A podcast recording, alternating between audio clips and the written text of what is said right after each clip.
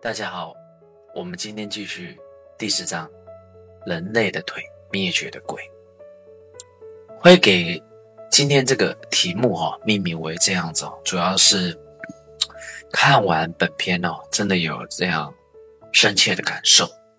在认知革命之前，我们大部分的人类物种都在亚非大陆上，虽然还是有少部分它可以透过的木筏游泳到达邻近的岛屿。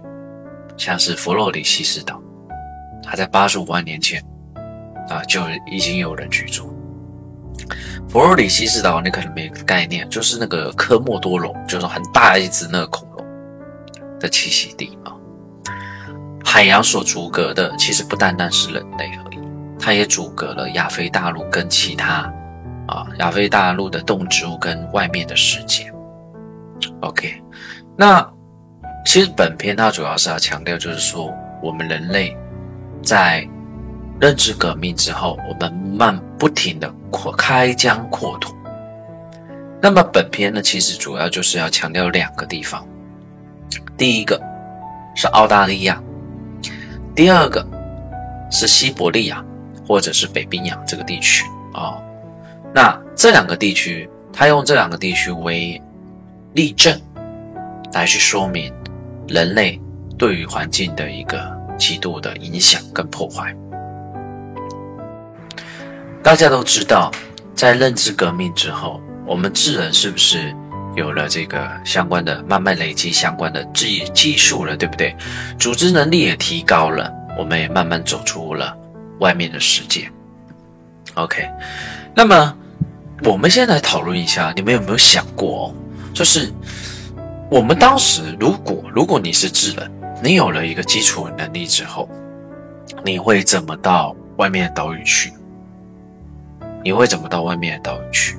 首先，因为你我我们当时是没有金属的，对吧？我们也没有我们没有使用一些金属，我们没办法抵抵抗强风，我们只能用木头绳索，而且我们的船很小，载重能力有限，只能带水，而且跟必要的食物。甚至我们对于天气、海流，我们根本不知道，我们也没有先进的罗盘，这些都没有。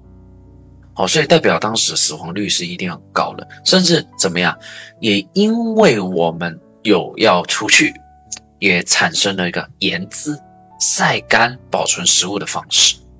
所以我们在透过我们的一个目标，这个就是我们一个目标嘛，我们要去远洋，带着远洋的目标。的情况之下，我们也在我们的航海、我们的造船技术、我们的保存技术也有很大的提升。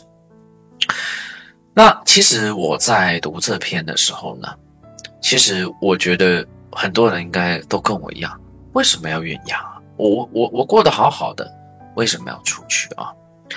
那其实啊，我一开始也有这个疑惑。啊，因为你说你在一个地方过得不错，啊，那么顶多呢就是周边的这个聚落呢可能会有一个冲突。那科学家呢其实是有发现到一个事情的，这个也是我在文本之外后来去搜查的，就是跟我们多数的当代的宗教是一样的，我们有一个神圣的指令，我们的我们会说故事了嘛？我们相信远方，就像是秦始皇相信这个蓬莱仙山有仙丹可以长生不老。我们也相信宗教跟神话，所以呢，变得说，在一个组织，大家要相信一件事情就是说，智人他是不可能去相信一些马上会影响到生活事情，除非这件事情很崇高、很重要。那么就要有一个集权的社会去组织大家去突破各这件事情，才有可能去逐一实现。那当时最有可能的就是利用宗教的方式，跟大家说我们要去远方，可能远方有神啊，远方有仙丹呐，远方有仙果啦。远方有长生不老啦，远方有强身健体啊，有美，有有丰盛的蔬菜水果啦，有高好有很好吃的蛋白质啦，就是如此，对吧？那么一代一代的说故事，一代一代的建立这个神话，就完成了这些，这是我认为比较可能的事情。因为就以当时的社会这么的简陋，没有那么多的高科技，死亡率一定特别高。大家要想象啊，那个是没有任何航海设备的。你就以现在你完全什么都不知道，你去航海的话，你不得找死？那目前呢，最合理的理论呢是认为哦，大概在四万五千年前，其实印度尼西亚的智人就已经发展出一个航海的人类社会了啊。那么人类也在这个过程当中，就像我们之前提到了，学到各项的技术跟专业。那人类也成为了一个怎么能够进入海海底的一个哺乳类动物？你看哦，我们透过文化演化，我们并没有像海豹、海牛、海豚一样怎么样一代代的去演化。像鲸鱼，它的鼻孔是一代一代的慢慢演化，演化到头顶上去，它才能潜下去的。OK，那我们呢？透过文化演化去做出船来，去学习怎么操控。我们在很多的路径上走的都是捷径，走的都是捷径，啊，那么使得我们呢更加的与一其他动物呢做出了不同的一个路线。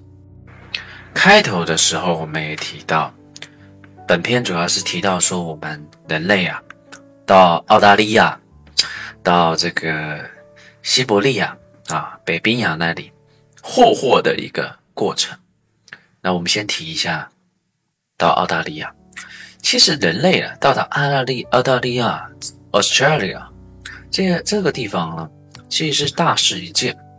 从我们现在的角度呢，可能觉得好像也就这样，可是呢，它的重要性呢，在人类历史上的重要性呢，它不亚于哥伦布抵达美洲，阿波罗十一号抵达月球，它是人类第一次离开。非大陆生态系统，然后也有大型的哺乳类动物从亚非大陆迁徙到澳大利亚，所以这个东西是非常非常的重要的啊，让我们在突破了一个生物地理学上的一个一个一个状态啊，不单单是人类过去了，我们也带了一些动物过去了，甚至也带了一些植物过去了。带了一些技术过去那么在这些智人迁徙到我们说的澳大利亚之后，如果你是当时的智人，你会怎么样？啊，你还记得当时智人很厉害，我们已经经历过认知革命，甚至技术突破，我们才能到达这个地方来。在当时，呃，譬如说澳大利亚，像是它的袋鼠有两百公斤重、两米高的袋鼠，甚至最大的澳大利亚最大型的掠食者袋狮，还有很大的无尾熊、双门齿兽，我们怎么样的去跟他们相处？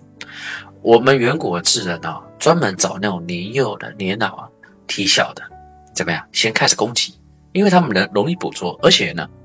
容易抓年母的年轻的来抓，啊，利用石头啊、木棍跟石矛的相关的技术呢来去应战，甚至会设置陷阱，啊，最后给他们致命一击。那你们想想哦，这一群动物，它们跟亚非大陆的动物哪里不一样？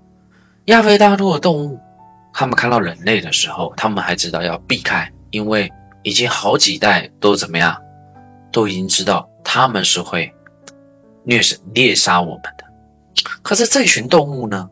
他们在几百万年之间，他们是没看过这种，就是猿人的，也没獠牙，也没体型特别大，所以他们在演化的过程当中呢，他们是来不及怎么样，人类的一些有组织的攻击，使得大部分的动物啊，至今呢，全部都灭绝了，也在那个那段时间呢。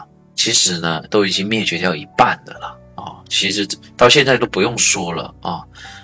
那么有数据的统计，在澳大利亚有二十四种五十公斤体重、五十公斤以上的动物，其中二十三种都已经灭绝了。桑尼啊，你有没有证据能证明，的确澳大利亚的这些巨型动物就是因为人类导致的呢？虽然有一些人他会，桑尼在接下来哈会提出三个证据哦，你会觉得说，好像真的多绝大多数都是人类所产生的啦哦。那有大部分的科学家认有认一派是认为，就是说是因为为气候的改变。但是呢，桑尼想跟大家说呢，其实为气候的这个小冰河期呢，其实在每个时代都有，而这些生物在每个时代的情况之下，他们都活了下来。小冰河期，他们其实早就适应了，所以对于他们，他们不是只活了几万年，他们甚至活了几十万甚至上百万年，所以他们对于这些冰河期来讲，他们并没有太大的一个。影响啊，活了至少十次的冰河期哦，哦，十次哦，所以你们大概就能知道，就是说有多么的严重。呃，按照统计，大概全澳大利亚有百分之九十的巨型动物都从历史上消失，而且证据非常直接指出，都在人类到达澳大利亚之后。而再来第二个证据就是说明什么呢？如果当时是小冰河期，那么怎么样？海洋的影响也会很大。可是海洋的影响，按照目前的啊这个科学证明呢，海洋的影响并没有啊特别的这个受到冲击哦，所以海洋生物当时没有因为它大量的大规模的死亡这样子。但是澳大利亚却是大规模死亡哦，所以这个差别就很大。第三个也是最重要的，就是，呃，包含就是澳大利亚这个区域以外，所有的区域，但凡是只要人类踏上去之后，不用多久时间，基本上大部分的动物都惨遭灭绝。我们再举一个好了，刚刚说的是澳大利亚，接下来说的是新西兰。新西兰呢，它第一批智人就是我们之之前一直提到现在的毛利人。他们大概几个世纪的时间，他们就把很多的巨型动物，六成以上的鸟类都惨，就是惨遭灭绝的命运了。那包含了就是说，我们等一下会细化提到的这个北冰洋的啊，那个弗兰格尔岛啊，距西伯利亚的那个北岸大概两百公里。当时那里很多长毛象，但是怎么样呢？当人类到达那里没有多久之后。啊，也在几千年时间下，啊，全部都灭绝了。所以，呃，你可以想想哦，就很多人也会就说，哦，我们为什么都要把人家给灭绝了？为什么？我们应该是吃得够就好了，吃得饱就好了。事实上，你想想，你是什么样的动物？为什么说我们看这本书可以了解人性？为什么？我们现在的人，我们就一件五百块的 T 恤。两五百块的裤子，然后一千块的鞋子，你就满足了吗？啊不，只要我有条件，我要工作的收入更高，我要买 LV 的，我要买 Gucci 的，甚至我买 LV、Gucci 的人不够，我要买 Hermes 的，我开宾宾士不够，我要开 Bentley，我要开 Ferrari，我要开这个车才够。那你我问你，是什么导致的呢？不外乎就两个字：欲望。没错，就是欲望导致的。因为是欲望，我总觉得不够嘛，我希望更好嘛，这是第一个原因。第二个原因，当我们去做这些事情的时候，更多是要怎么样？我们有很多的社会活动，对不对？比如说像成年礼呀，还有部落里部落之间彼此的这种联盟跟活动啊。力量的展示啊，刚刚是不是提到我杀大型动物，我基本上都杀一开始的智人都杀那种老弱妇孺比较好搞嘛，对不对？但是我如果要查找那个大的大象呢，是比较难做，对不对？但是我如果做了，我是不是可以彰显我在部落的地位呢？啊，所以它是变得说我做这件事情，它又有一定的额外的社会跟政治地位。就像是我今天去买一台宾士，那讲难听一点，我毕竟买的时候，我买了一台这个迈巴赫啊，或者是更加高级的车，那我把我难道我只放在仓库吗？我一拿出去，对不对？社交，对不对？买这种高级车的，它社交属性很重，一样的，远古的智人也是如此。我砍了那颗他的头，我放在自己的胸口，放在自己的背上，我出去就是要展现出我的实力，我们部落的实力。大家一定会很好奇，怎么可能？这当时就是石器时代的社会，怎么有办法搞出生态浩劫来？绝对不可能，一定是你胡诌啊！其实我们有三个这个解释啦，大家且且听我娓娓道来。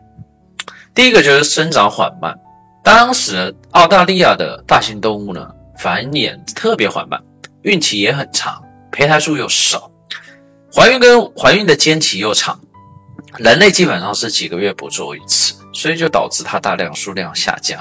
第二个就是好抓，就像我前面提到了，我们在亚非大陆发展了几百万年的那种狩猎技巧，四十万年前就开始怎么样捕食大型动物。但是当我们到哪里去的时候，澳大利亚的时候，不好意思，他根本对于我们这个像是猿人的人类没有概念，你知道我我们有没有青面獠牙，他也不害怕。所以我们在灭绝它的时候，它根本就不会避开我们。啊！转眼之间，他们就被灭光了，所以我们根根本来不及演化。就说我我之前就像之前提到，他们走的就是基因演化路径啊，就像是很多人呐，他宁为什么大家都喜欢看科幻片？因为文化演化这条路他走不通，他就想靠自自身的什么 基因突变啊，觉得说自己的基因突变呢可以变得超级厉害，那事实上不可能的，因为你要几百万年才有办法合理的演化成。哪怕你这个手比别人家长的这个特征，或身高比别人高的特征，啊，在第三个就是活好。为什么我们活好呢？记得我们移民过去的时候，首先我们技术好。刚刚就像前前面提到，我们一我们的跟我们的这个什么呃航海技术啊，以及火根技术本身就已经发展比较好了啊，不然我们也不敢过去。对吧？那么再来，火根技术好了之后，我们到那边看到一片森林就烧，烧完之后呢，怎么样？更容易怎么样？变成一个平原，更容易怎么样？让我们去狩猎。好，而且动不动就像前面提到了，一烧之后，很多的什么好的肉就已经有了，对不对？Barbecue 就已经可以吃了。那么也是因为这样子，所以呢，导致现在澳大利亚大家经常可以看到什么？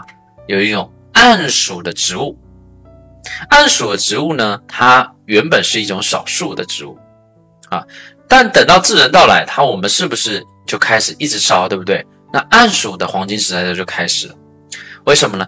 这种呢暗属的一个树叶呢，它会分泌这种暗树油，还在四十度左右，它就会自燃啊，而且它的暗树的种子呢，它需要大火的烧裂，它才爆发开来。然后繁衍下一代，他就喜欢火就是火，你知道吗？再加上我们自然就 赋予他的这个条件，所以他就蔓延开来。他的绰号叫做什么？超级火药库，暗书的复兴，大概就是这样子哦。而另外一个部分，就像我们之前提到的，我们为什么要迁徙到西伯利亚、北冰洋这个区域呢？大家会想到，哦，这里这么冷呢？对不对？嗯，永昼跟永夜的时候，在当时的气温可以到达零下五十度，诶那么为什么不愿意选择这个在南方呢？你看尼安德特人，他抗寒，他也不愿意去啊，对不对？那么原因是这样子的，智人呢，啊，他在整个过程当中，的确他学习到更好的一个技术跟求生的本领，这是一块。再来。很多人会考虑说，诶，那为什么他们要迁徙过去啊？有人说是因为战争，有人说是人口压力，有人说是自然灾害。但是我们有两个点，我认为我比较认可啊。第一个是，我认为可能是信仰因素。你要记得，你要长途跋涉完成一个比较难的任任务的时候，不论你今天你是要造金字塔，对不对？还是万里长城，你都是有一个比较宏观的目标跟雄心壮志，去促使这一切的达成。不然我说实在的，能吃得好睡得暖，谁要离开呢？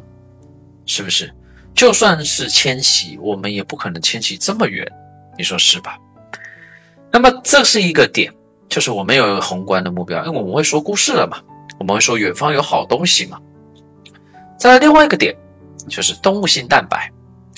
你要记得啊，那个大部分亚非大陆热带、副热带区域的，它的这些啊动物的体型是没有来的这些寒带啊，这些极带的区域的动物的体型来的大。像驯鹿啊、长毛象啊，它们有大量的鲜肉，而且当地的环境的关系，天然的冰冻、美味的脂肪、温暖的毛皮，还有宝贵的象牙。所以，因为这些条件，物理条件，包括刚刚我们提到那个算是信仰条件吧。另外，是物理条件，使得他们呢愿意的一直往北走，去突破各种环境的限制。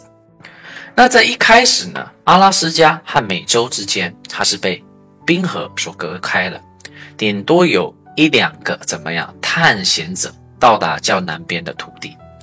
大概在公元前一万两千年。冰河融化了，对不对？产生的一个通道，那么人类呢就大举南迁。我们首先从亚非大陆一直到这个我们的呃北极圈，再从北极圈西伯利亚的区域，再到北美，再到中美，再到南美，我们一直突破，从美国的东部密西西比河三角洲、墨西哥沙漠、中美洲的热带雨林，甚至在亚马逊丛林落地生根。也就是在那段时间的事情而已。但是呢，大家要知道啊，来到美洲的智人呢，都不是什么善男信女了。在这过程当中呢，我们也造成了血流成河的局面，受害者呢数不胜数。在一万四千年前，美洲的动植物它的丰富度非常高。大概是将近是当今世界上的好几倍啊！我记得是三倍还是五倍之多，而且这是已发现的哦，甚至更高哦。那么像是当时比较大型的，像他们在过程当中，他们会遇到什么？就像长毛象、乳齿象、马、骆驼、狮子，巨型的啊，还有剑齿虎，还有巨型的地懒啊，甚至各样的植物全部。很多的都被人类的文明给破坏殆尽了。那我们会烧啦，我们会抓啦，对不对？光这两招，嗯，怎怎么受得了呢？智人在抵达后不过两千多年，大多数独特的物种全部惨遭毒手。按照目前统计，北美四十七个大型哺乳类，三十四种消失了；南美有六十种，里面五十种消失了。像是剑齿虎这么大型的哺乳类，现在就消失，实在是很难想象。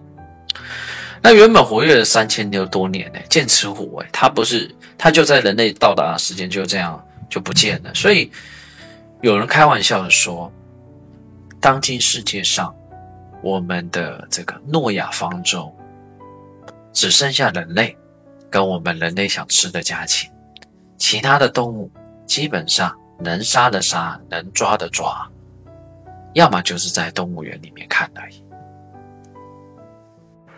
其实呢，历史上有各种原因导致了这些动物它的一个灭绝吧。可是呢，我们不可避免，就是说人类绝对是推波助澜的作用。你看，像不像一将功成万骨枯的感觉？而且呢，自然把他们送到西天之后呢，然后再说一个，哎，你看啊，有西天哦，我们送你们上去，再说一个故事，让人家去相信。但有时候我们在看这个人类文明发展的时候呢，其实最好从一个旁观者，就从开玩笑，就是从不一定是从卫星哦，可能从月球、从太阳、从另外一个主体的一个角色去看地球，我们可能会更加的。客观一点。